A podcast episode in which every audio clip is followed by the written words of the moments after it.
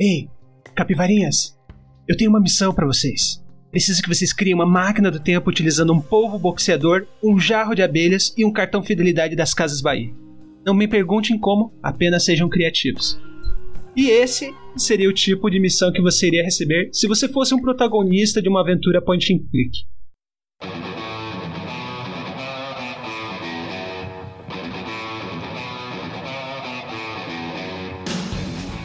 Bem-vindos ao Capivara Eclética e convidamos vocês a mergulhar nesse gênero não tão conhecido, mas que mora nos corações dos millennials. E para essa missão, conto com os meus colegas que nasceram no século passado. Hello, galeres! Opa, aqui é de novo Daniel Orsini, andando pela vida, tentar encaixar os itens nos lugares certos. Tá um pouco difícil, mas os jogos que tinham isso também eram, então tá tudo bem. Olá, ouvintes, eu sou Rafael Sanches, eu vou participar desse podcast sobre point click e eu tô tentando construir um microfone melhor com uma caneta e um pedaço de fio aqui, mas acho que não deu certo. Talvez eu precise de algum item do cenário a mais aqui para isso. Mas acho que dá pra gente continuar dessa forma. E eu sou Alan Junquert e eu quero ser um pirata.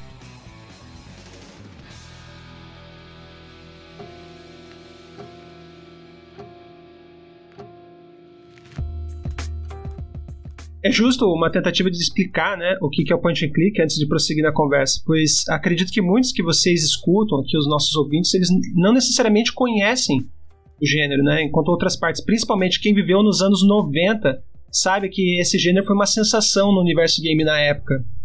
E quando a gente procura o que é o point and click na, na internet, ele pode ser também é, ser encontrado pelo nome de Adventure Game. E por definição, o jogador ele assume o papel de um protagonista em uma história interativa com um grande teor assim de puzzle solving, né, os quebra-cabeças. Então, assim, é importante quando a gente chama de adventure game que você não confunda, por exemplo, com os jogos de aventura que a gente está acostumado, como por exemplo Uncharted, Tomb Raider ou Assassin's Creed, que por mais que esses jogos eles sejam considerados um tipo jogo de aventura, eles se encaixam melhor como jogos de ação. E o que, que é o point and click? Bom, a gente pode separar eles em quatro principais pilares né, mecânicos. A primeira, como eu já falei, é uma história interativa, geralmente com diálogos e ramificações de conversa, né? É essa interação do, do seu protagonista com os personagens do cenário daquele universo em que ele se encontra. Já citei também o puzzle solving, os quebra-cabeças da vida, solução de problemáticas, né? Ah, você não consegue atravessar uma ponte, como que eu vou resolver isso? Não, não funciona só na conversa, mas você pode usar utilização de itens assim para contribuir com a cena. A exploração geralmente é, é, um mapa fixo onde você pode fazer o backtracking, né? Procurando novos itens ou você explorando, fazendo pixel hunt. O último pilar seria a coleta e a manipulação de objetos, porque você tem um inventário bem robusto no, no que você acaba combinando itens. Ah, você tem um cartão de crédito, você quer passar na máquina, só que o cartão de crédito foi encontrado em outro lugar do mapa que você explorou, entende? Então, assim, a manipulação de itens ela é muito importante nesse gênero. E eu acrescentaria um aspecto de humor, né? Pois grande parte desses jogos de, nesse gênero tem uma pitada do absurdo. Mas não é uma regra, porque a gente tem exemplos que a gente vai conversar aqui mais pra frente que não necessariamente eles se escoram muito nesse aspecto de humor. É, e ele leva esse nome justamente por ser jogado apenas com o mouse, né? Onde a gente clica na interface, por isso apontar e clicar, sem a necessidade de um teclado. Claro que assim, o gênero ele evoluiu a ponto de a gente não necessariamente utilizar o mouse, mas o seu surgimento historicamente foi baseado no point and click. Então, assim, para ilustrar esses pilares assim de uma maneira mais clara, né, que às vezes é abstrato para quem nunca jogou esse gênero. Um bom exemplo seria o início do jogo do Full Throttle. E eu não vou entrar muito no enredo, porque a gente vai ter bastante espaço aqui para a gente conversar sobre é, esses jogos aí mais, mais na frente. Mas assim, tem uma cena que você tem que reconstruir a sua motocicleta que você se acidentou depois de você ser sabotado, envolvendo na narrativa. E a mecânica que ela é, te ajuda, né? Ela pede três itens essenciais para essa tarefa. Ela pede um maçarico, um combustível e um novo par de canos para o seu escape. Daí, a partir daí, depois quando você conversa com essa personagem, você pode ter é, ramificações de conversa para você elaborar dicas, né? E tentar extrair informações dessa personagem. Onde você encontraria esses itens? O mapa se abre, né? Porque se você não consertar sua moto, você não consegue sair daquela região, né? E a, a exploração começa. Onde é possível ver que tem um ferro velho guardado por um cachorro do capiroto, uma oficina com um soldeiro rabugento, e uma torre de caixa d'água que é guardada por alarmes que quando você toca nela ele aciona uma polícia especial que vem de helicóptero para tentar averiguar a situação. De cara parece muito intuitivo assim, como que funcionam as coisas, né? A ponto de exemplo, ah, então é simplesmente eu vou lá naquele local e eu coleto os itens de interesse para entregar para mecânica, né? Só que daí que entra o aspecto de puzzle.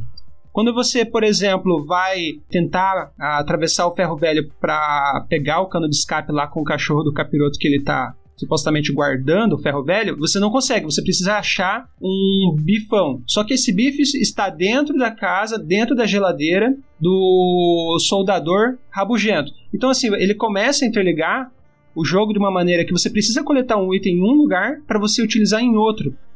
Entende? Então ele cria quebra-cabeças que é, é, muito baseado na conversa com os personagens naquele mapa e também com as questões da, da utilização e manipulação, coleta e manipulação dos objetos naquela, naquela exploração. Acho que esse aqui seria uma definição geral do, do gênero, mas assim, a gente vai trazer também vários exemplos durante a conversa Tomara que vocês gostem dessa conversa a ponto de, exemplo, vocês ficarem curiosos com o gênero para tentar descobrir, porque é um gênero que ele era muito famoso nos anos 90, só que ela, ele acabou perdendo um pouquinho do seu brilho assim no, nos anos atuais. É, vocês gostariam de, dentro dessa definição, acrescentar alguma coisa? Alguma informação? Não, Alan, eu acho que ficou boa a definição, sim. É, é só colocar um adendo aqui, fazer um pequeno histórico do point and click, que eu acho que é interessante, né? saber de onde que veio as coisas, como elas eram antes. É, quando, com o advento dos computadores pessoais, né? Foi uma transição entre uma era que você só tinha computadores enormes nas faculdades e nas empresas, de repente você poderia teve a possibilidade de trazer esses computadores para dentro da sua casa, né? E nesse momento esses computadores eles só rodavam texto. E uma coisa interessante é que os jogos que surgiram então nesses computadores eram justamente jogos baseados somente em texto. É, por exemplo, vinha um texto para você ah, você acordou em uma câmara escura e você só consegue ver uma porta à sua frente o que você faz? Aí a pessoa digitava no console, né, no terminal do computador pessoal dela, ah, abro a porta. Daí falava, você abriu a porta, você vê um corredor escuro, sabe? E daí o jogo narrava a aventura pro jogador e o jogador digitava o que ele ia é, fazer em determinada situação para tomar alguma decisão, sabe? Aí o pessoal considera isso como começo dos jogos de aventura no PC. Daí o que aconteceu? Os computadores pessoais foram ficando um pouco mais modernos e capazes de reproduzir gráficos também, né? Mostrar imagenzinhas e tal. Daí eles começaram a unir essas imagens, esses gráficos, com esse esquema de você digitar. Então eles colocavam uma imagem ali com uma com a, agora com essa mesma câmera, com a porta e perguntava o que você queria fazer, mas você já via o gráfico, pelo menos, não era só texto. Aí você colocava, digitava abrir a porta e assim você jogava. Só que é muito ruim, né? Suponha que você tem um jogo que o personagem ele caiu numa sala que ao invés de uma porta, ela tem um portão. Aí por algum motivo o jogador decidiu escrever abrir porta, só que o programa tá é, escrito ali para ele ler caso o jogador digite abrir portão, não porta. E se ele digitasse abrir porta, o jogo simplesmente falava não posso fazer isso. É chato isso, né? A pessoa tem que ficar é, é, imaginando o que ela deve escrever para o jogo se comportar da maneira ideal. Aí com, começaram a surgir computadores com mouse, né? Eles tiveram a ideia, ah, se o jogador clicar nas imagens para tentar conseguir os itens da, do cenário, tentar combinar os itens que ele encontra no cenário, clicar em personagens do cenário e diversas outras coisas que podem aparecer ali na, na figura, sabe? Começaram a usar isso. Um dos grandes é, games dessa transição aí que surgiu foi o Shadowgate. De, aí nós estamos falando já de 1987, né? Os primeiros computadores pessoais é lá da década de 70. Aí eles começaram é, é, a surgir bastante a partir de, desse advento do mouse aí do, da possibilidade de você clicar nos jogos. E Daí eu acho que até o começo da década de 90 a Sierra publicou muitos jogos, era uma, uma publisher da época, né? Acho que hoje ela é parte da Activision, se eu não me engano. E ela, ela foi publicando vários jogos desse, desse gênero até que apareceu a LucasArts. LucasArts é, se vocês conhecem Star Wars, gostam, né? Sabem que é o George Lucas ele fundou aquela empresa Lucasfilm para fazer o Star Wars e a Lucasfilm tinha uma divisão de games que era a Lucasfilm Games, que era conhecida também como LucasArts. E ela começou a entrar nesse gênero, que é, daí já era a época do DOS, isso facilitava um pouco as coisas, que o DOS deixou, é, tornou muito mais fácil você lançar games do que nos computadores mais antigos, né? A LucasArts aí fez um grande boom desses jogos de aventura no começo da década de 90 até o final dela. E eu acho que assim, o maior parte do público saudosista que conhece e gosta de point click deve conhecer os títulos dessa época, o Full Throttle, né, que o Alan tava explicando no começo aí sobre o enredo dele, a série Ilha dos Macacos também, né, foi bem conhecido, Maniac Mansion e o, a sequência dela, que era o Day of the Tentacle. E a, alguns outros também que eu não me lembro, acho Indiana Jones, claro, também feito pela LucasArts. Aí no fim da década de 90, esses jogos da LucasArts eles pararam de fazer sucesso. A empresa meio que fechou as portas, digamos assim, pelo menos para esse gênero. E daí parece que a mecânica do point and click foi sendo incorporada em outros jogos, pelo que eu consigo perceber assim, até os dias de hoje. Acho que para a gente prosseguir aqui, eu queria perguntar qual que foi a experiência, a experiência de vocês com point and click, né? Daniel, você tem algum relato assim, como que você iniciou nessa vida do point and click? Eu acho que os primeiros jogos eletrônicos que que eu joguei um pouco mais, eles eram point and clicks. Uh, na década de 90 eu joguei Full Throttle e eu fiquei assim maravilhado, fascinado com Full Throttle, obcecado até eu diria. Eu lembro que eu passava horas e horas jogando ele porque embora não fosse um jogo tão longo, ele era um jogo muito difícil para uma criança e para uma criança sem ajuda sobre o que fazer no jogo, porque, como já dito aqui, um dos elementos do point and click é que você tem que solucionar certos enigmas, achando itens, encaixando eles no local correto, dando esses itens às pessoas certas, falando também as coisas certas para determinadas pessoas. Então eu lembro que eu ficava num certo ciclo de frustração e recompensa muito forte, em que eu ficava tentando, tentando de tudo para conseguir. Eu lembro muito bem, uh, por exemplo, de ter que pegar uma mangueira e levar, roubar gasolina de uma moto que estava de bobeira, por exemplo. Uh, mas antes de fazer isso, tem aquela coisa lá dita de jogar o bife pro cachorro comer e não vir morder você. Então, algumas coisas pareciam óbvias do que, que você faria para o jogo avançar, mas algumas não pareciam tão óbvias, ou pelo menos não pareciam tão óbvias até você ter feito. Decidir, ah, é fácil. Mas eu lembro muito de eu jogar muitas horas nesses jogos. Full Throttle eu joguei muito, tinha acho que dois jogos da Pantera Cor-de-Rosa que eu joguei muito também, eu lembro de eu pedindo ajuda da minha mãe, assim, e a gente tentava e eventualmente terminava assim, mas era difícil. Grim Fandango se tornou um favorito meu, como dá para ver, o que une bastante esses jogos é o senso de humor, eu gostava muito do senso de humor deles, e a direção de arte também, eu acho que como os jogos não tinham tanto espaço para implementar coisas que necessitassem de uma tecnologia um pouco maior.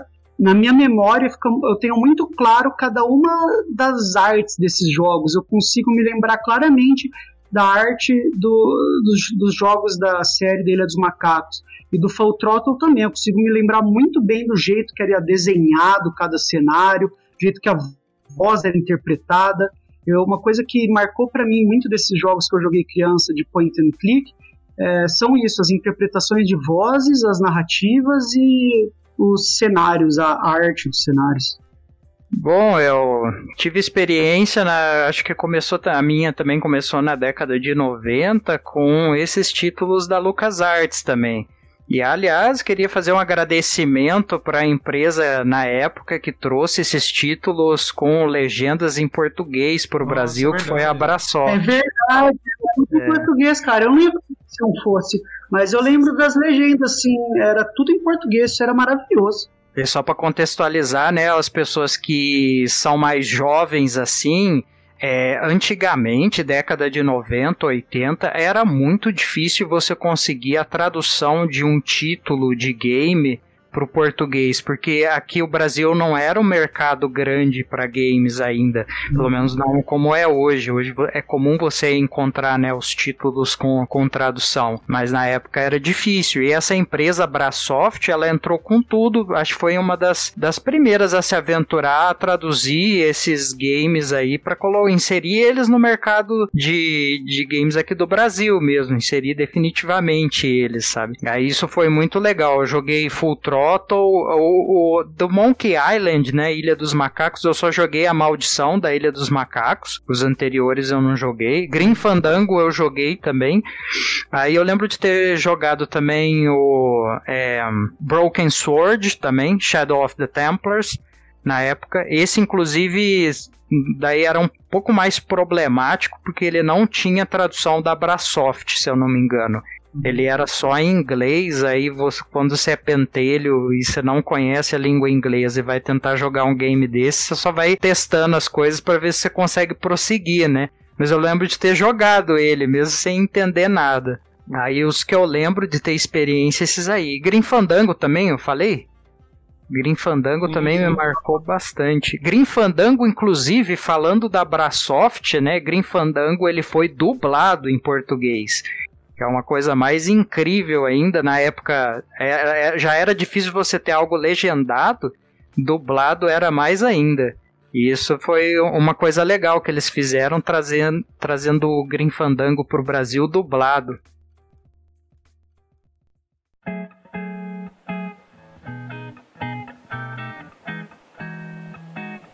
Só para a gente prosseguir aqui no papo, eu, eu gostaria de perguntar para vocês o que, que, vocês acham que o que, que atrai do gênero para vocês? Assim, algo, uma resposta algo mais pessoal, assim.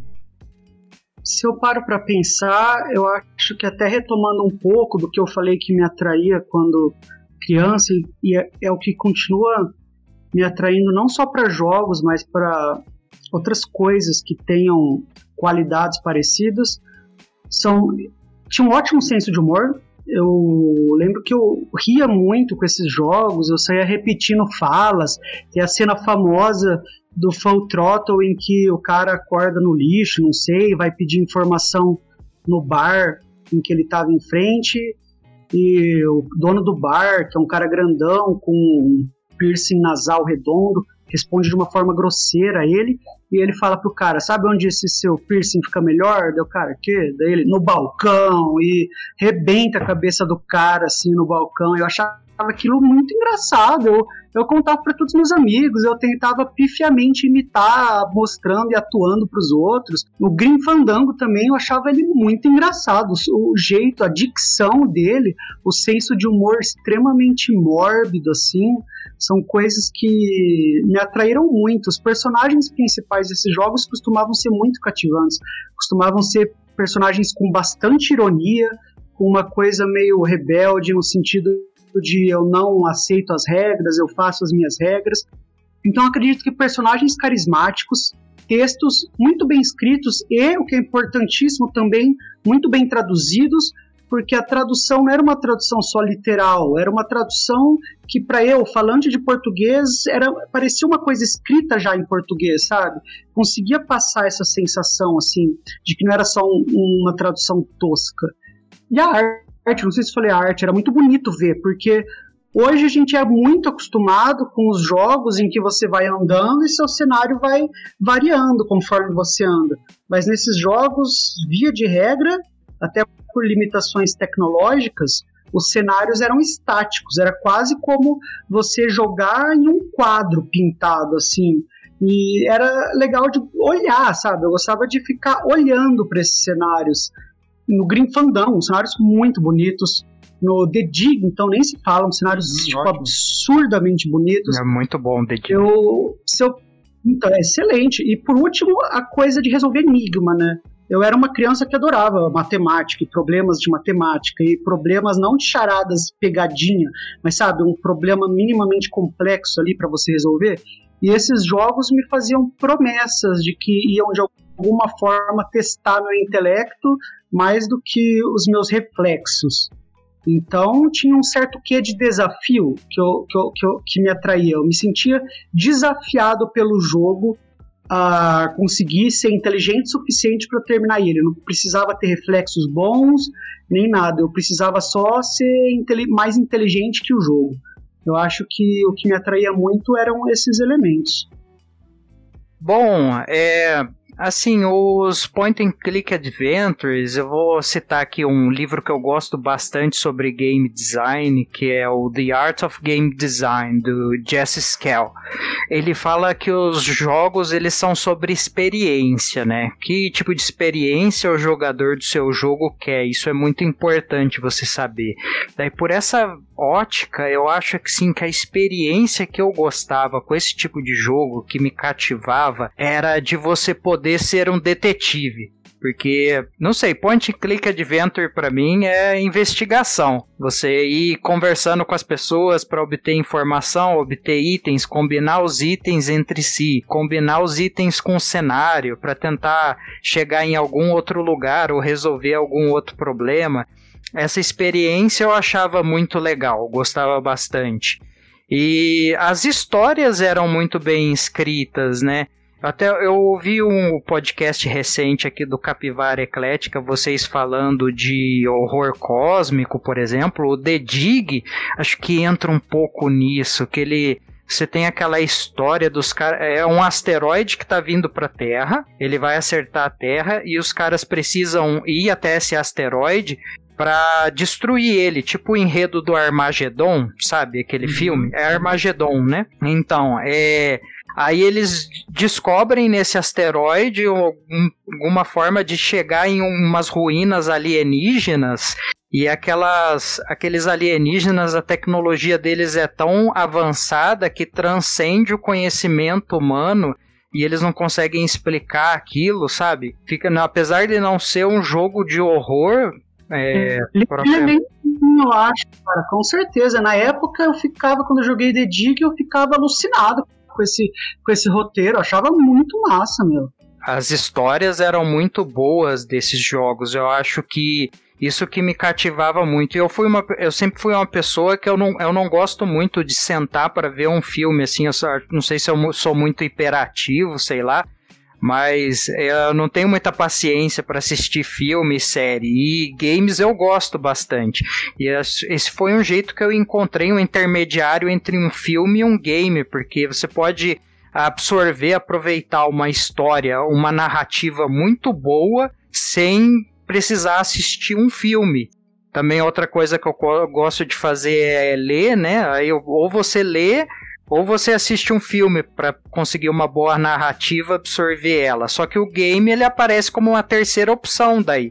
Esses games focados em narrativa, especialmente. Mas sabe que é engraçado? Que na época eu adorava jogo com muito texto e ler tudo e jogava esses jogos todos, todos aí. Mas daí foi passando os anos. Hoje eu leio bastante, assim, eu acho que o meu maior consumo em, em horas gastas com cultura é livro. E eu jogo relativamente bem até, assim, eu jogo, eu jogo, eu jogo uma hora por dia na média, eu acho. Coisa assim, um pouco para mais, um pouco para menos, dependendo. E hoje eu não gosto de jogo com, com escrita demais, não. Eu evito, assim. Eu gosto bastante de jogo em que você não precisa ler, que tem elementos para você ler, talvez, mas você pode pular eles à vontade. O exemplo que eu sempre penso é Dark Souls, que tem um lore gigantesco, se você quiser ler tudo, mas você não precisa ler absolutamente nada, assim, desse lore, se você não quiser. Ah, eu concordo com você, eu também não gosto muito. Eu acho que tem alguns games hoje que eles, eles apresentam texto, assim, coisa, descrição de cenário, coisa legal. Às vezes é muita coisa que você não quer saber, aí você também não tem interesse em ler. Eu sinto muito isso com os jogos da BioWare de RPG, né? Que é da, da Electronic Arts, o Mass Effect, o Dragon Age, né? Eles vêm Dragon com... Age eu comecei eu não dei conta, mas faz anos isso, uns 6, 7 anos que eu joguei um Dragon Age. E eu lembro disso, eu não dei conta porque era um, um monte de texto lá que não me cativava o suficiente para eu me investir em ler eles. Mas acho que o point click, o legal é que ele sempre trazia texto com coisas que você queria ler. É, assim, dificilmente é teria. É uma mecânica, né? O texto uhum. é uma mecânica do point ah, click. Tem toda razão, é verdade. O texto não era um estofado a mais ali né? Aquele texto, ele era inerente ao, à, resolução do jogo. Você tem razão. É que eu se eu jogasse, eu acho que hoje uma coisa com essa característica, sabe? Que eu precisasse estar atento ao texto para resolver o jogo, aí eu me interessaria. Acho que é por causa disso que eu não me interesso mais hoje, porque tem muita coisa que o texto é para criar um volume ali que não influencia diretamente na jogabilidade. É, muita coisa que na hora que você tá jogando você não quer saber. Mesmo sendo às vezes até legal. Eu vou, vou é, dar a minha opinião justamente porque eu acho que eu sou contrário de vocês. Eu, uma das características que eu pontuo com algo muito positivo no jogo é a história. Em jogo, entanto que eu jogo, que é visual novel, que é praticamente você vê as personagens conversarem, literalmente uma novela. E eu gosto muito do aspecto história, no entanto que eu e a minha namorada aqui em casa, a gente joga bastante coisa junto, assim, interessados, como se fosse um seriado, sabe? E essas narrativas aí, para mim, são um ponto muito positivo. E os point and clicks, com certeza, assim como você falou, eles têm histórias sensacionais. E, inclusive, se alguém que está escutando aí achar algum desses jogos interessantes e quiser jogar eles hoje nas máquinas modernas, no GOG, Good Old Games, o site é gog.com.br, tem o BR, eu acho também. É, tem tudo que esses jogos aí para jogar a preços baixos, 2, 3, 4, 5 reais. É, coisa rápida, você baixa, depois que comprar, joga e é diversão garantida. Então, é muito provável que muitos desses jogos que a gente está citando hoje estejam disponíveis para comprar a preços muito baixos nesse site. Mas voltando um pouquinho aqui para o point and click, a questão do humor é, ele é sensacional, principalmente quando você tem a tradução. Eu lembro da Ilha do Macaco, e daí assim você tinha uma parte no terceiro jogo que era maldição. Você tinha que pegar o tesouro do, dos piratas inimigos, até no primeiro jogo, nos outros jogos tem isso, né? E para você saquear os piratas inimigos, você primeiro fazia uma batalha naval e depois você saltava para dentro do barco deles. E como que você era o combate de espadas? Era, você sabe, né, Sanches? É, o combate de ofensas, né? Ah, você escolhendo a melhor ofensa para contra-atacar. E daí o que que acontece? Você não, você era um pirata supostamente novo, então você não sabia a arte de ofender. Daí o que, que acontece? Você tem que ser ofendido, daí você aprende a fala, aquela ofensa especificamente. Como que você faz então? É, você pega essa ofensa e usa contra outros piratas. Daí, se eles souberem a resposta para aquela ofensa especificamente, ele vai adicionando no seu repertório. Entende? Então era assim que você roubava os outros piratas. Que era a maldição da Ilha dos Macacos, na verdade, conta a história do Guybrush Threepwood, que ele queria ser um pirata renomado, assim, né? E eu achei, depois da primeira vez que eu vi isso, além dos insultos serem super engraçados e você sair dando risada, entende? É, é, era uma mecânica que eu não, não tinha pensado assim, poxa, os caras foram geniais, né? Foi uma sacada muito massa deles colocarem isso dentro do jogo. Nossa, eles eram muito. Uma ideia muito boa. Eram muito criativos o pessoal da LucasArts. É, aliado também aos gráficos, né?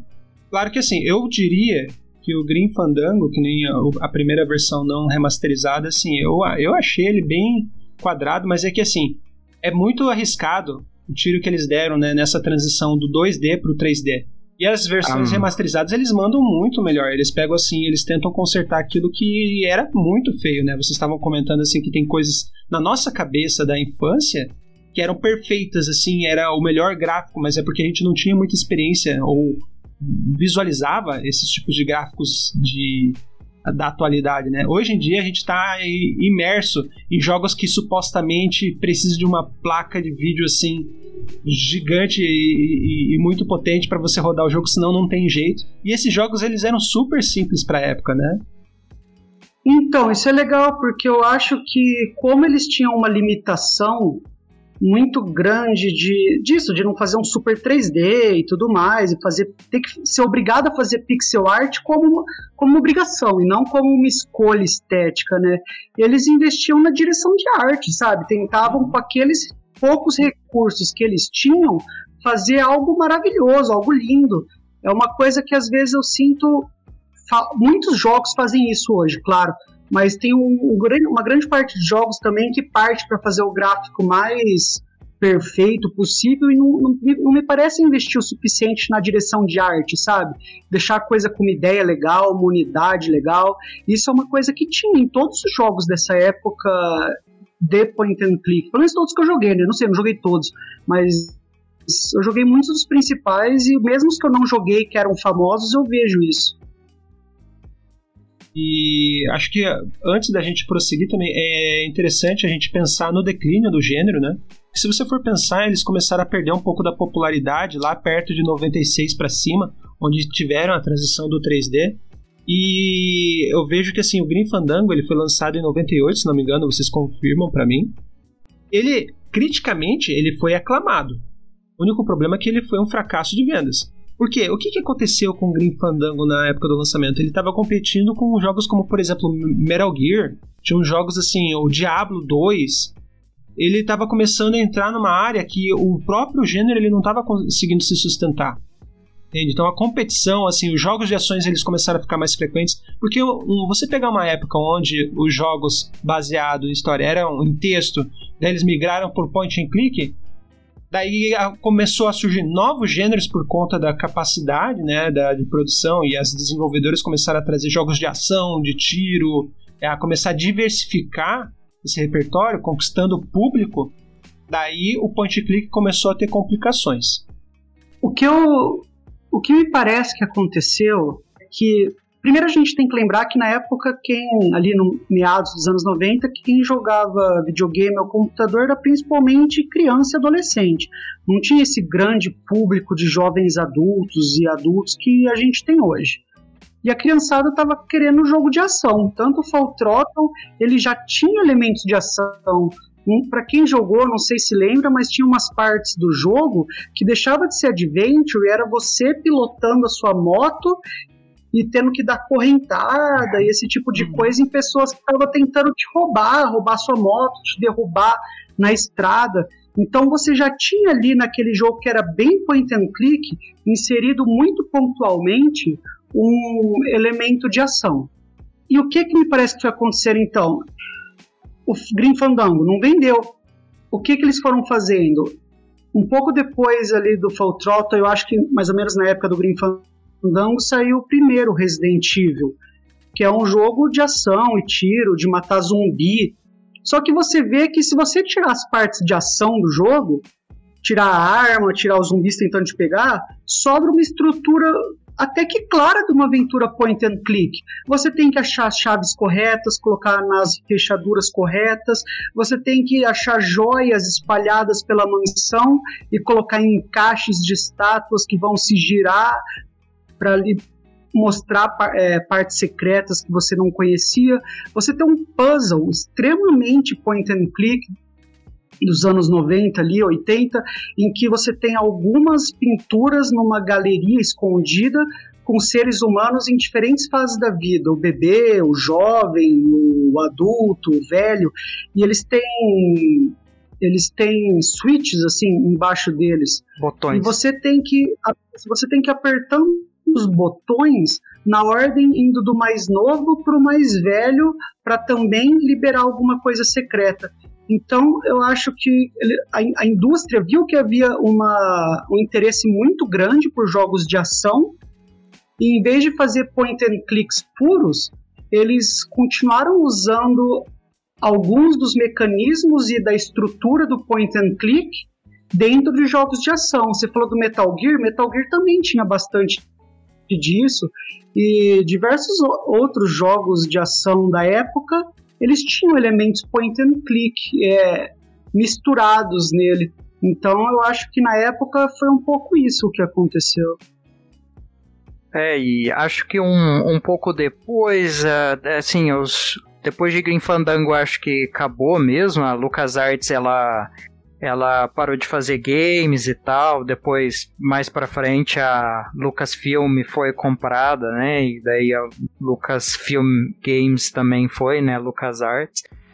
Mas é, eles pararam de fabricar esses jogos com essas características, mas acho que elas foram absorvidas por outros, e eu acho que isso ficou muito evidente nos games, assim, com o advento do Nintendo DS. Que você começou a ter a, a possibilidade de num videogame ter uma tela tátil, isso era novidade. Acho que Nintendo DS é o que? De 2004 por aí? Começo dos anos 2000, acho. Ou metade dos anos 2000. Aí você tinha uma tela tátil e ela é muito boa para você jogar um cenário na tela tátil e deixar a pessoa ficar batendo o dedo na, no cenário para ver se encontra os itens, fazer as combinações e tudo mais, né? E tem uma série de games daí que saiu nessa época para DS que eles misturam alguns elementos do point and click com as visual novel japonesas, né? Os games que são populares lá no Japão já eram antes visual novel, você é, tem bastante diálogo entre personagens e tal. Eles incorporaram esses elementos de point and click nele. Um, um que eu gosto de citar bastante, que eu acho legal, é o Ace Attorney Series, né? É uma série em que você geralmente é um advogado, você tem que defender alguém no, no tribunal que cometeu um crime, quer dizer, que está sendo acusado de um crime que não cometeu, geralmente é, homicídio, né? E você precisa sair em campo para conversar com testemunhas, é, coletar evidências, tentar encontrar é, salas perto da cena do crime que por algum motivo estavam escondidas, né, para você poder usar isso a seu favor no tribunal, sabe? E esse Ace Attorney Series fez, fez muito sucesso essa série de games. E ele, eu acho que ele usa bastante a ideia dos point and click da década de 90. Essa questão de é, obter itens, combinar itens. Acho que combinar itens ele não tem, mas usar itens no cenário para desbloquear outros cenários, o diálogo né, com os personagens para tentar obter informações ou algum favor.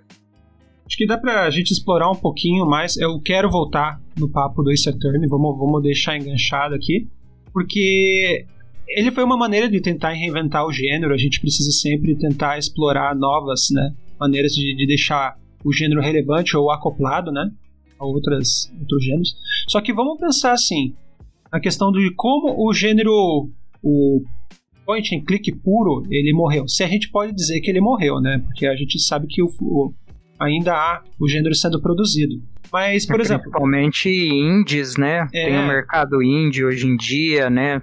Tem, tem hum. bastante espaço. A gente tratou das características que atraíam a gente. Se vocês quiserem incluir mais alguma coisa de forma analítica, o que vocês consideram, o que torna um point and click bom. Só que assim, eu também eu gostaria de destacar o que torna o gênero ruim, o point and click ruim, porque isso pode estar tá significando a morte do gênero.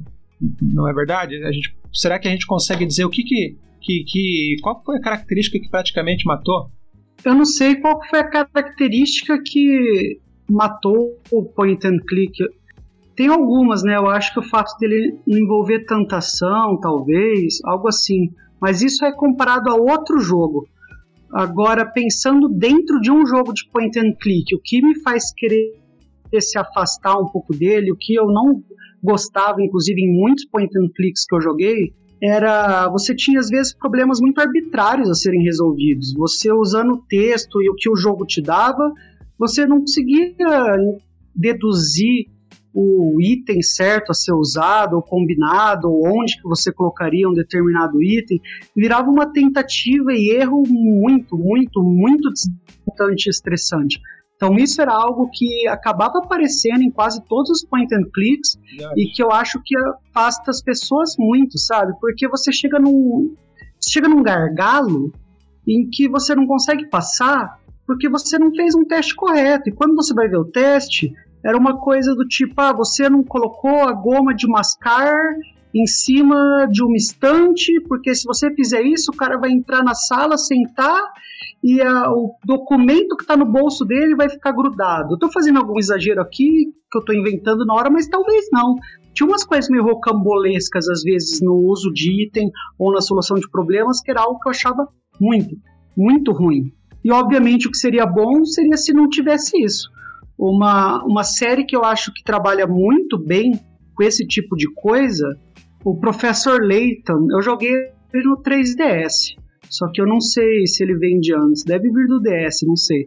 Mas ele é um, um point and click moderno. Você usa tela tátil também para fazer as mesmas coisas. E ele tem algumas combinações muito difíceis de ser pensadas ou encontradas. Só que elas não são inerentes ao problema ser resolvido elas são extras. Se você resolver essas coisas mais difíceis e improváveis, te dá coisas extras no jogo. Só que aquelas que você precisa resolver para o jogo, para a narrativa seguir em frente, não são tão arbitrárias assim. Então, eu acredito que um dos motivos que fez o gênero entrar nessa derrocada foi que na época eles não tinham uma percepção, me parece, tão boa de como deixar, como dar as ferramentas certas e suficientes para o jogador conseguir resolver aquele problema sem ter que querer quebrar o computador dele.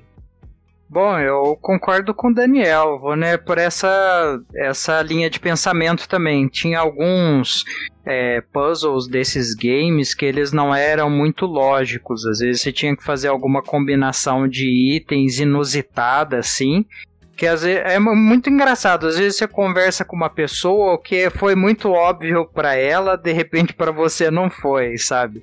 E às vezes, eu não sei, a pessoa tá jogando, às vezes perdeu algum fragmento de texto, alguma coisa antes, que era essencial para ela saber o que fazer, mas daí ela na hora não sabe o que fazer, como, como que tem que combinar os itens, ou que item tem que mostrar para qual personagem para ele te entregar um outro item, coisa do tipo, aí você fica empacado e num jogo desse é, você não tem mais nada a fazer além de resolver os problemas para prosseguir com o enredo, prosseguir com a narrativa.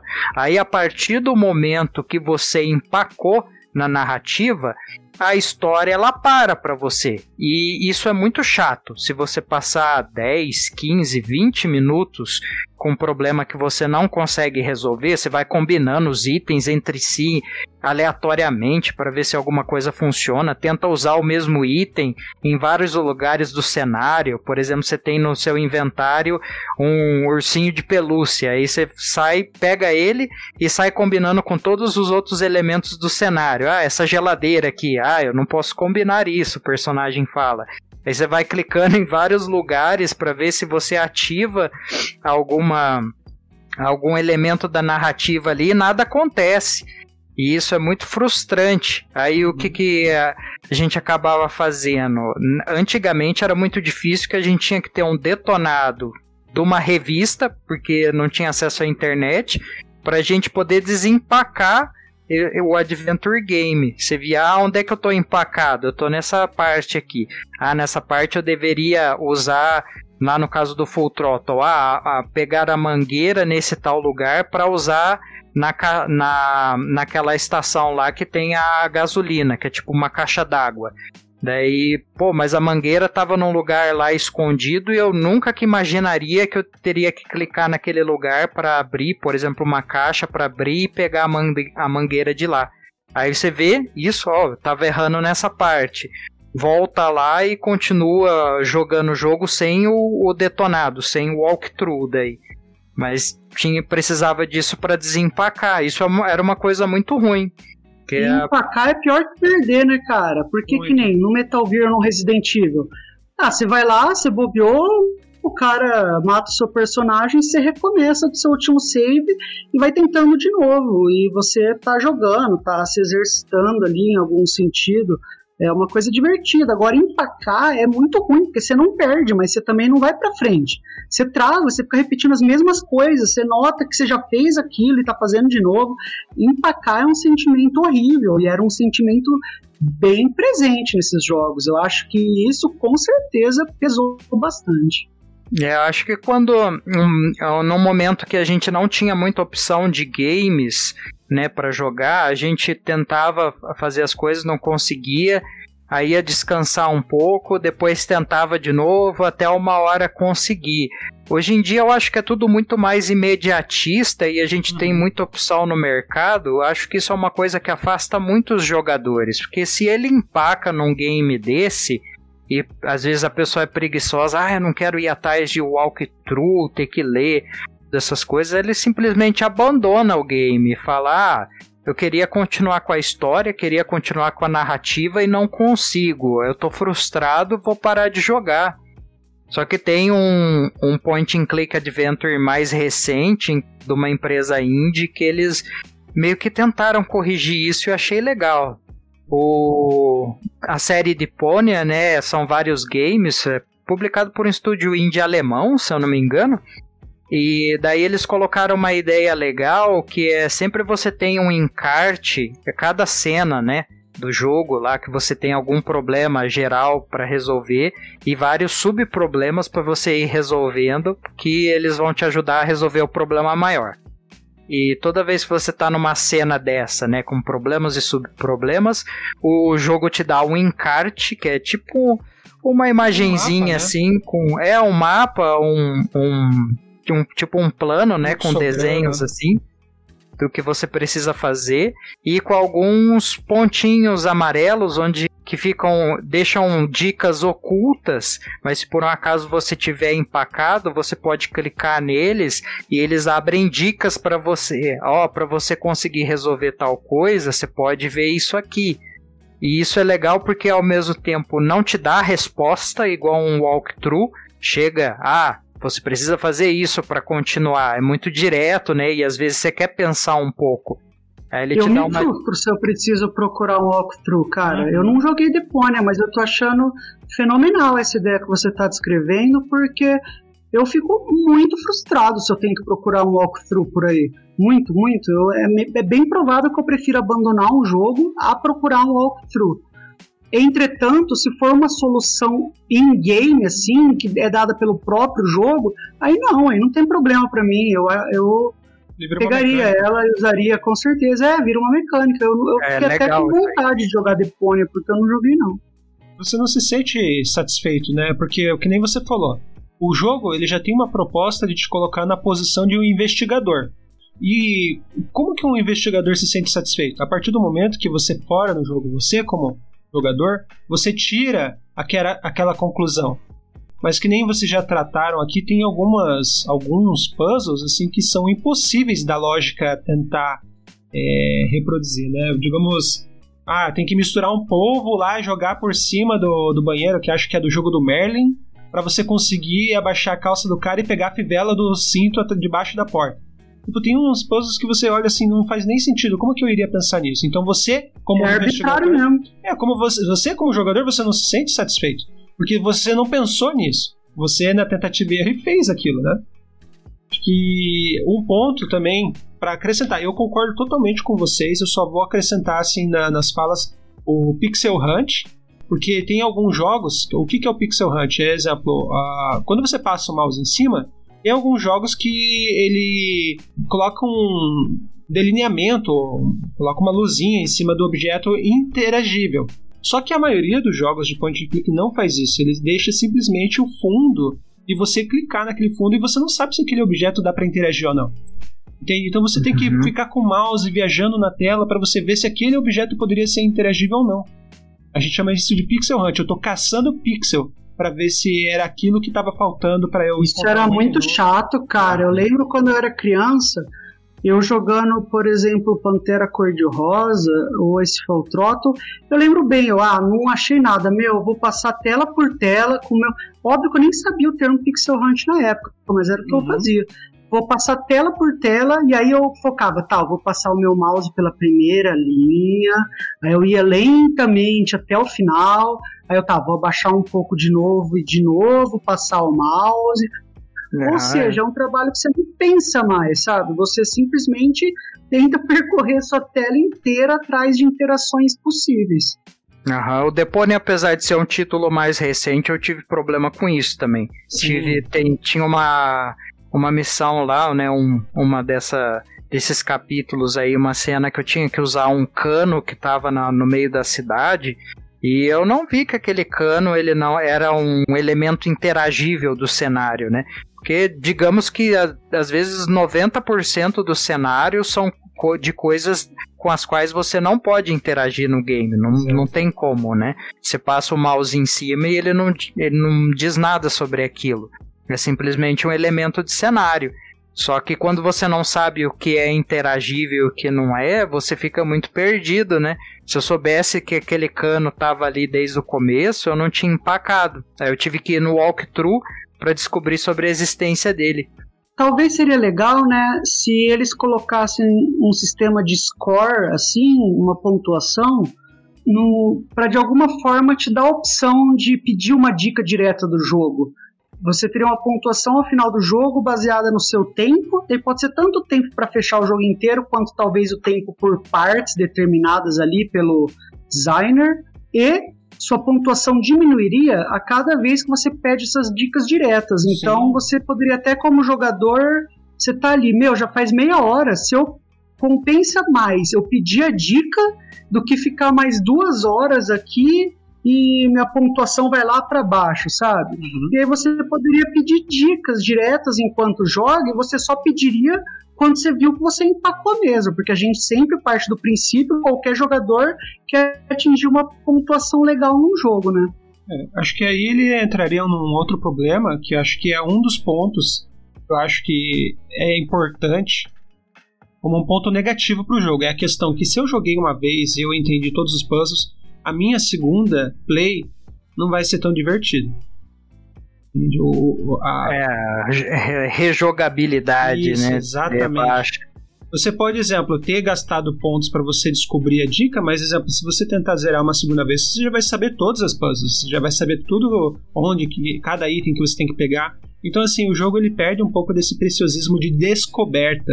Eu acho que o jogo ele, ele se escora muito na descoberta, né? E a partir do momento que você descobriu tudo e o, tudo que você consegue fazer dentro do jogo, ele não, ele não fica tão atrativo assim, né?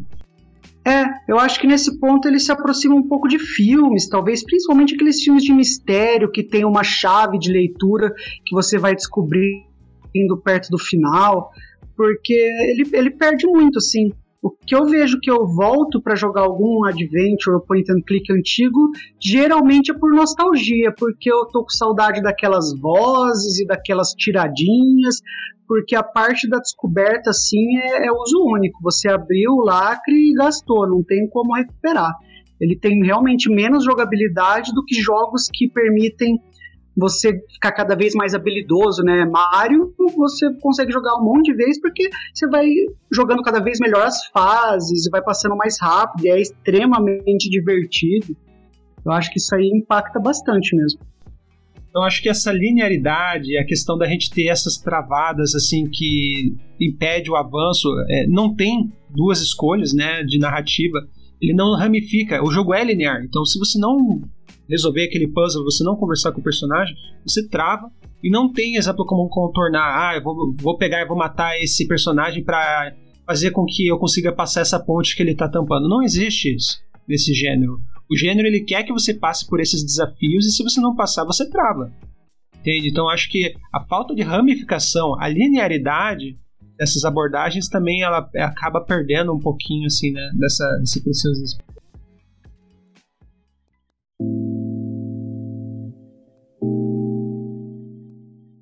E acho que agora a gente pode voltar o gênero supostamente entrou em declínio.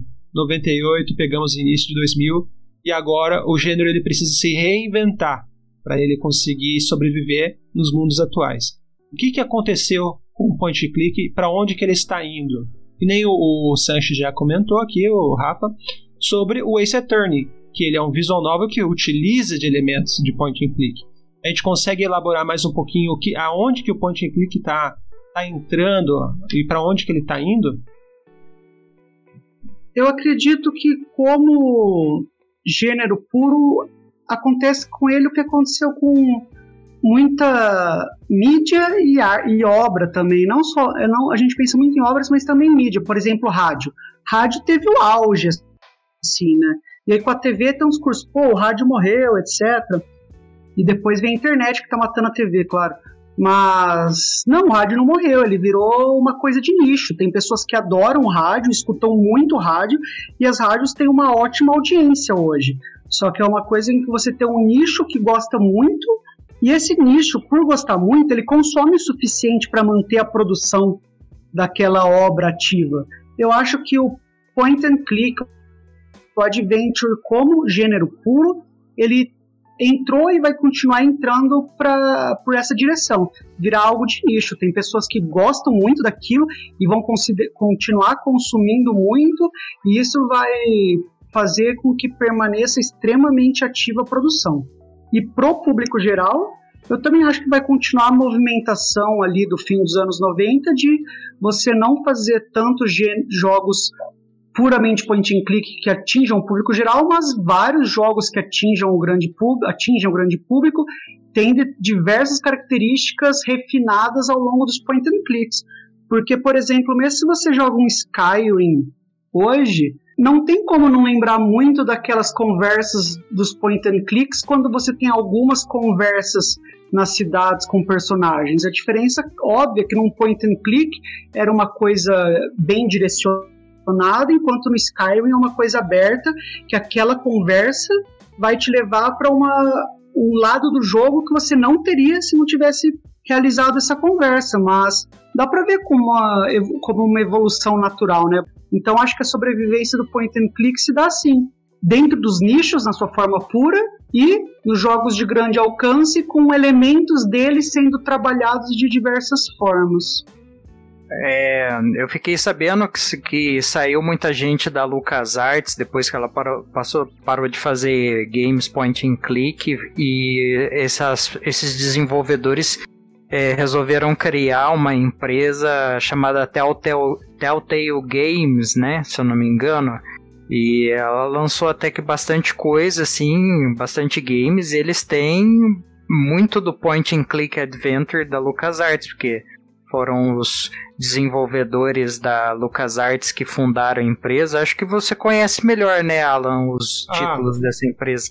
Conheço, joguei bastante o jogo Telltale Games. Mas acho que também vale a pena citar que os, as, os grandes nomes assim da, do Point and Click é o Ron Gilbert e o Tim Schafer, né? E eles montaram a Double Fine também, que é outra empresa que também bem focada né, nesse gênero.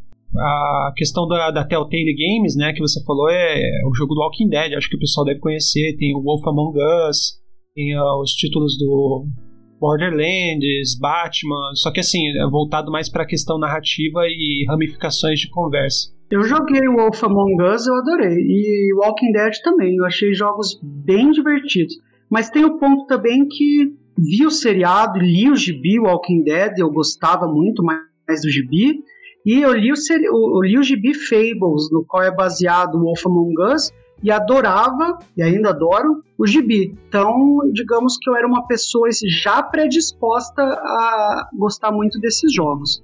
Bem divertidos mesmo, e com certeza com muitos, muitos elementos do Adventure. Quando eu joguei, até pensei na época assim, realmente essa me parece ser a coisa mais próxima de um Adventure que eu jogo hoje mas quando eu joguei, me, me, mexeu com certos botões ali que não eram apertados desde a década de 90, sabe? Uhum, uma coisa que eu gostaria de comentar aqui também, que é um projeto Assim, o, o jogo, jogos de aventura point and click, como o Daniel tava falando, eles viraram meio que uma mídia de nicho, assim, né? Aí tem um público que gosta bastante deles, né? E continua consumindo. Aí por isso você vê alguns títulos indie aparecendo, como o próprio Deponia, que a gente tava comentando, né? É feito por estúdios independentes, quem não, não sabe o que é indie game, né? Isso é feito por estúdios independentes das grandes publicadoras. Estúdios pequenos, às vezes com seis, sete pessoas, sabe? Ou até menos que isso. E uma coisa legal do Adventure Game, assim, que foi criado em 1997 uma engine, que é um, um, um programa para você criar jogos digamos, a engine. É, essa engine é chamada de Adventure Game Studio. E ela tem inclusive um site dela com é, fóruns e uma comunidade ativa. Essas pessoas baixam o, o Adventure Game Studio, que ele é open source, é gratuito, fazem jogos point and click adventure com ele é, e publicam esses jogos no site e todo ano eles têm uma premiação para os melhores games lançados na comunidade do AGS, o Adventure Game Studio. E isso é muito legal. Se de repente o ouvinte é, for alguém que, que gosta de point and click adventure e tem essa traz essa experiência dele com ele da década de 90 e sente a carência, né? De repente ter, meio que ter sido abandonado pelo gênero por não ter mais games tão parecidos como aqueles publicados na década de 90, eu recomendo fortemente acessar o site do AGS e dar uma olhada nos títulos lá, principalmente os que foram premiados, né? Porque tem umas coisas legais lá e, e a maioria é gratuita, né? Melhor ainda. Vou comentar da Double Fine, do Tim Schafer e da Telltale, porque eu achei que você queria concluir a fala e eu não queria te cortar. Mas assim, quando a, a LucasArts ela chegou a, a, a falir, né? Digamos, não é falir, mas assim, eles mudaram as divisões, colocaram, remanejaram os funcionários para alguns outros lugares, assim, né? E o Tim Schafer e o Ron Gilbert, que eles são, digamos assim, os cabeças do gênero lá da LucasArts, eles falavam que quando eles entravam numa reunião e eles falavam assim, vamos, a gente tem uma ideia, a gente vai entrar com um jogo de point and click. Eles falavam que era melhor você falar que você estava com uma doença transmissível na reunião, porque assim as grandes empresas hoje em dia, na época assim que o gênero foi dado como morto, eles estavam tipo odiando a ideia de produzir um jogo em point and click justamente pelo retorno, né? Então acho que é interessante essa questão que você comentou justamente da existe um público nicho, existe um público assim que se suporta e existe uma demanda da comunidade que é esse público que tem essa sede pelo, pelo gênero, né? Mas o que, que aconteceu? Depois que o Tim Schafer e o Ron Gilbert eles montaram a empresa, eles, eles, se não me engano, até hoje eles estão na Double Fine, mas assim, tem outros funcionários que eles participaram da Telltale Games. A Telltale, depois que ela, eles produziram uh, o Walking Dead, eles tiveram assim um boom gigantesco de vendas. Porque era uma ideia muito boa, porque mostrava que toda vez que você conversava com um personagem, você fazia aquelas interações, né? Ah, então o personagem vai lembrar que você não ajudou ele naquele momento. E aquilo dava uma impressão assim de uma ramificação narrativa. Entende? Então, assim, aquilo foi para a época, em questão de jogos baseados em história, algo que vendeu muito. No entanto, que ele vendeu tão bem que daí ele pegou esses outros títulos que eu falei, né? Ele pegou Batman, ele pegou Wolf Among Us, ele pegou Game of Thrones, ele pegou Borderlands, ele pegou. É, o Jurassic Park, na verdade, foi o primeiro título, antes até do Walking Dead, né? Ele pegou títulos assim. Ele estava produzindo Stranger Things, que foi cancelado, né? E ele começou a comprar um monte de licença até o Telltale. Só que ele, ele tentou abraçar o mundo com essas diversas licenças e eles contrataram muitos funcionários para produzir esses jogos, né? E as temporadas desses jogos, que eles não conseguiram cumprir as metas. E o que que acontece? Eu não sei, o Sanches, se você lembra também, a época que houve uma demissão em massa da Telltale Games e logo em seguida eles fizeram a, a é, acionaram a falência, né? Você lembra? Acho lembro. Que, acho que foi em 2016 ou 2018 que isso aconteceu, não foi mais ou menos nessa época que eles é, se deram como falidos? Aham, acho que foi por aí. O pessoal reclamava muito de bugs nos games, parece. É, e eu, o que acontece desses bugs era justamente que eles estavam usando uma engine desde que eles fundaram a empresa, eles usam a mesma engine. Então, assim, Daniel, quando você fala assim, pô, adorei o Wolf Among Us, eu adorei o jogo também. Só que se você jogar um jogo deles, assim, o mais atual, ele mecanicamente não evoluiu desde aquela época. É, eu não ia dar conta, eu acho não. Se eu tivesse jogado mais alguns, eu acredito que meu interesse não permaneceria estável. É, e quando você, exemplo, você foca muito em você comprar licenças e você não foca em você melhorar como o seu jogo é jogado, é a fórmula secreta para dar errado. Entendeu? Então, o que aconteceu, assim, a Telltale eles, eles anunciaram a falência e, e só tem um título, de, se não me engano, que ele está em produção agora, que é o Wolf Among Us 2. Né? Mas, assim, a empresa supostamente fechou, sabe? Mas eles mantiveram esse justamente porque foi uma promessa que eles tinham para concluir para com os fãs, né? E a Double Fine, ele tá fazendo bastante, é que esse, o Tim Schafer e o Ron Gilbert fazem parte eles estão produzindo re, as remasterizações desses jogos. Ela foi criada, acho que se não me engano, pela crowdfunding do jogo do Broken Age que eles fizeram, que eles precisavam de, sei lá, 200 mil e eles conseguiram chegar na, na faixa de milhões, né, com, com, a, comunidade, a, com a comunidade, né, eles liberaram o jogo do Broken Age. Daí eles pegaram esses títulos que eles tinham direitos, né? E produziram a remasterização do Full Throttle, produziram a remasterização do Green Fandango. Então a Double Fine, eles são uma empresa que eles são bem preocupados ainda em manter o gênero vivo, né? E acho que eles ainda vão começar, eles vão produzir esses jogos, só que acho que é interessante a gente dizer, como o Sanches comentou, que o gênero ele está sendo acoplado a outras outros gêneros, né? eu gostaria de citar um estúdio que eu amo. Eu amo, assim, toda vez que eles fazem anúncio em E3, eu, eu tô lá para esperar os anúncios deles, que é a Quantic Dreams, né? Que é uma empresa francesa. Eles usam muito a questão da captura de movimento. E o que que acontece? Os jogos deles, eles são baseados, assim, um jogo de narrativa com uma hiper ramificação da história. Uh, eu vou citar alguns nomes, talvez vocês vão lembrar. Os jogos mais famosos é Heavy Rain, tem o Beyond Two Souls e o Detroit Become Human, que são os três jogos mais famosos da empresa. E o que, que acontece? O Heavy Rain, que acho que é uma, um jogo que todo mundo deve jogar, você, é, existe o Assassino do Origami, ele é um serial killer que ele rapta a, as crianças. E em época de heavy rain, em época de chuva pesada, e o que, que acontece? Ele coloca num fosso e geralmente ele leva sete dias assim para o fosso, é, para aquele poço encher de água e afogar a criança. Entende? Então o que, que acontece? Ele pega, ele rapta a criança e manda uh, umas dicas assim, investigativas assim, ou desafios para o pai da criança de uma maneira a tentar fazer com que ele possa encontrar o filho, né? E é interessante que você controla vários personagens. Você controla o pai, você controla o agente da FBI encarregado do caso, você controla uma jornalista e você controla o detetive freelance que está tentando ajudar no caso. Então você controla quatro personagens no, no desenvolver, desenvolvimento dessa história. E a parte interessante dessas ramificações dessa história é justamente que qualquer personagem pode morrer.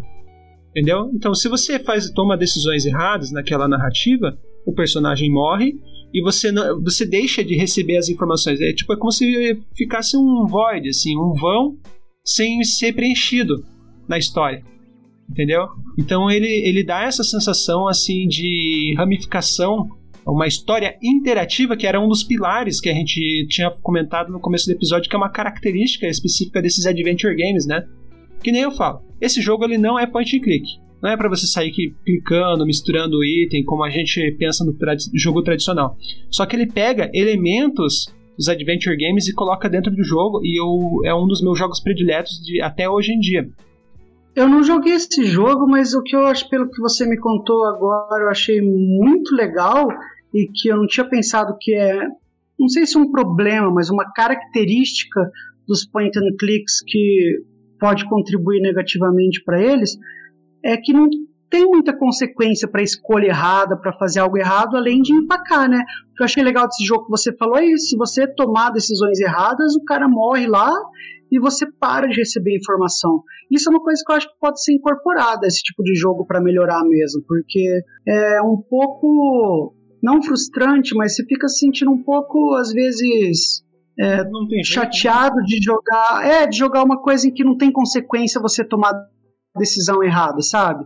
A única coisa que pode acontecer é que você vai demorar mais para ir para frente é uma coisa que me atrairia, por exemplo, a jogar um, um, jogo de adventure, um point and click, se eu soubesse disso. Se eu soubesse que decisões erradas vão ter impacto real no meu jogo.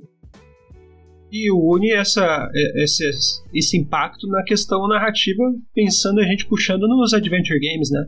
Eu acho que é uma maneira super inteligente de você não deixar, ah, digamos assim, aspectos do gênero morrer. E como finalização aqui, acho que cada um poderia indicar algum é, jogo que pode ter ser point and click ou que tem elementos de adventure game para quem não conhece assim a, o gênero. Bom, eu vou tentar dar algumas indicações aqui, bem pessoais, claro, coisas que para mim foram muito boas, muito divertidas. Um que eu indicaria foi o Throttle, que eu citei algumas vezes ao longo desse episódio. É um jogo muito divertido, muito bonito e muito bom.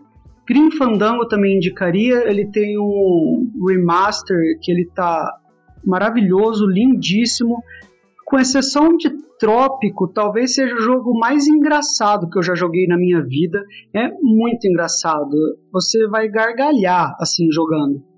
E uma opção mais moderna, para quem tem no 3DS, eu recomendo muito a série do Professor Layton, qualquer um dos jogos. São adventures misturados com puzzles bem intrigantes e instigantes. Eu não dava tanto pro jogo, quando eu vi, eu joguei um monte, eu ele, tentei completar ele o máximo possível. Ele tem uma coisa legal que ele tem muita coisa para fazer, mas você não é obrigado a fazer tudo. Você pode se ater ali à trama principal, ou você pode tentar expandir ela, fica a seu critério. Isso é uma coisa que eu gosto muito em jogos quando fica meio que a cargo do jogador, o tanto que ele quer se aprofundar. Eu acho que essas seriam as três indicações minhas. Bom, eu tinha comentado durante o episódio sobre o Adventure Game Studio e a comunidade dele, né? Então vou deixar um, é, uma recomendação dessa comunidade, uma série que me marcou bastante. É, são inclusive, inclusive games gratuitos, né? que é a série do Tzomitos. Uh, não sei se já ouvi pronunciando Tzoxo, mas é C-H-Z-O. São vários jogos é, é, escritos por um rapaz chamado Yatsi. Ele é até um jornalista da área de games, só que ele é, eu acho que é mais popular no Reino Unido. Aqui no Brasil, não sei se tem tantos seguidores. E ele fez essa série no AGS, assim, apesar dela ser simples, é, parece um jogo de point and click entre década de 80 e 90, assim, é bem rudimentar. É, a arte não é top, só que a história é excelente. É de horror essa série. Inclusive, eu acho que entra um pouco naquela questão do horror cósmico que vocês estavam discutindo outro dia. Eu acho que o horror dessa série encaixa bem o horror cósmico também. Muito bom o enredo. Deixa essa recomendação. Aí, se o ouvinte gostar do Nintendo DS, esses jogos de visual novel que misturam é, se misturam com Point and Click Adventure, é, eu vou deixar como recomendação daí a, a série Ace Attorney, claro, que eu até mencionei ela no episódio. E também um jogo chamado Hotel Dusk Room 215. Hotel Dusk é, Room, né, quarto 215. É uma história sobre um, um rapaz que é vendedor ambulante, mas ele já tinha sido policial antes. Aí ele vai em um hotel para ficar temporariamente, que é, ele vai vender os produtos dele na região e o chefe dele às vezes pede para ele entregar algumas coisas para as pessoas. Parece ele não não dá detalhes, mas dá a impressão que é tipo alguma coisa ilegal. Aí ele vai nesse hotel e se hospeda na no quarto 215. E o quarto tem toda uma história, o hotel tem uns mistérios lá que ele precisa resolver e tal.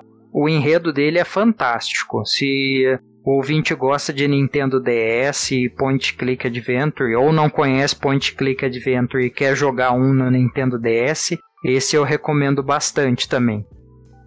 Que para as minhas recomendações é impossível. Eu, eu digo que a, todos os jogos da LucasArts eles são muito bons. Então você, independente de qual título você pegar, você não vai se arrepender. Pode pegar os dois Indiana Jones, você pode pegar a Ilha do Macaco, é sensacional, é uma das minhas franquias prediletas, a Ilha do Macaco. Full Throttle já comentado aqui, The Dig é da LucasArts também, né?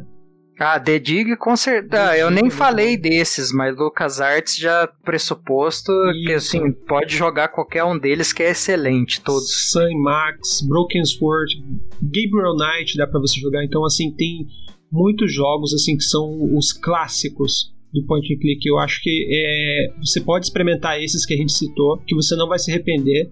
É, agora sim, os jogos mais modernizados que a gente acaba misturando elementos, eu recomendo esses três jogos da Quantic Dreams que eu falei: o Heavy Rain, Beyond Two Souls e o é, Detroit Become Human.